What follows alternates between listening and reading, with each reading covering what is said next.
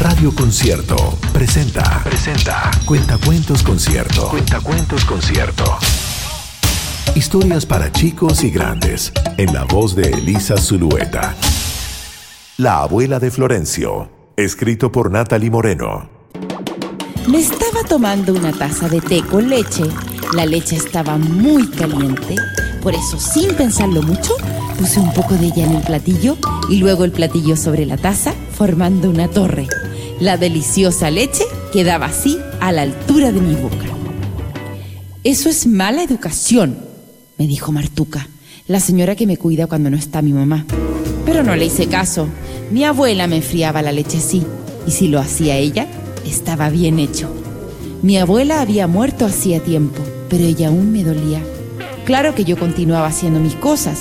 Iba a la escuela, Jugaba con mis primos, acompañaba a mi mamá a hacer las compras y cuidaba a mi hermana chica mientras mamá cocinaba. Pero bastaba que alguien mencionara el nombre de mi abuela para que a mí se me paralizara el corazón, como si al nombrarla tocaran un botón que me dejaba congelado. Yo me preguntaba qué sería de ella ahora que estaba muerta. Si estaría en el cielo, como decía mi mamá, o si estaría durmiendo en la tierra, como decía Martuca.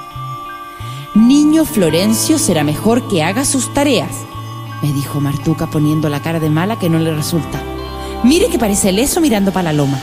A Julio, mi mejor amigo, le decían que se quedaba mirando para los tomates, aunque no hubieran tomate. Bueno, tampoco había loma. Julio y yo nos quedábamos pensando en mi abuela, pero nadie lo sabía, porque nadie podía meterse dentro de nosotros, ni dentro de Julio, porque nadie podía verlo, ni dentro de mí por eso de ser cabeza dura. Martuca se dio vuelta y siguió lavando los platos. Tenía puesto un chaleco negro que se parecía a uno de mi abuela. El de mi abuela era un chaleco de lana de angora, muy peludo, que no podía ponerse sin que yo terminara riéndome a carcajadas. ¿Y a ti qué te pasa? me preguntaba mi abuela, con su dulce y simpática sonrisa. Le gustaba tanto su chaleco negro y peludo tejido por ella misma que yo nunca tuve corazón para confesarle que parecía disfraz de gorila. No sé a dónde habrá ido a parar el chaleco, ni ella.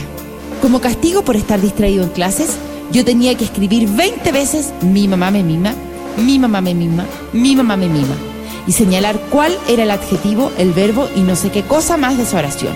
Julio me decía, vámonos mejor a jugar a la calle. Pero yo le contestaba que primero tenía que terminar mi tarea porque si no la martuca me iba a acusar a mi mamá y ahí te quiero ver. En el tercer reglón de mi mamá me mima, me equivoqué y Julio, dale con que me apurara que yo había dejado la goma de borrar en la escuela. Sí, serás tarado, Flo, dijo Julio. Entonces le pegué a la mesa para que Julio se callara y se cayó. Enseguida me acordé y sonreí. Saqué un pedazo de miga del pan que me había dejado Martuca junto a la leche e hice una bolita. Eso es mala educación, dijo Martuca, pero no le hice caso. Mi abuela me hacía gomas de borrar de miga de pan, y si lo hacía ella, estaba bien hecho. Lo malo es que de nuevo me acordé de mi abuela y me vino la pena. Y me pregunté qué sería de ella. ¿Estará en el cielo o estará en la tierra? ¿Le cambiará la cara si le hago un queque? Me preguntó de repente la martuca, que creía que comiendo se me quitaba la tristeza. Su ofrecimiento me puso feliz, así es que parece que tiene un poco de razón. Y me acordé que cuando mi abuela preparaba un queque batía la masa con tanta energía que le quedaban los lentes salpicados de masa. Apenas se le veían los ojos detrás de los vidrios llenos de puntitos de batido, cosa que a Julio y a mí nos provocaba un ataque de risa. Además, su queque era el mejor del mundo, esponjoso y con la corteza crujiente.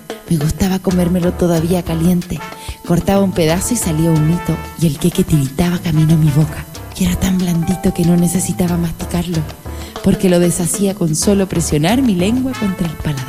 El queque de Martuca no era el queque de mi abuela. Pero lo raro es que no me puse triste como otras veces, porque mientras masticaba el queque de Martuca, que no era como el de mi abuela, me di cuenta que mi abuela no estaba ni en el cielo ni en la tierra. Mi abuela estaba cuando me tomaba la leche en el platillo, estaba cuando hacía mis tareas, estaba cuando me reía de los chalecos negros y peludos, y estaba cuando comía queque. O sea, igual que Julio, a quien nadie veía, mi abuela estaba siempre conmigo. Fue Cuentacuentos Concierto. Historias para grandes y chicos. En la voz de Elisa Zulueta. Si deseas comprar los libros con estos relatos, busca los detalles en concierto.cl.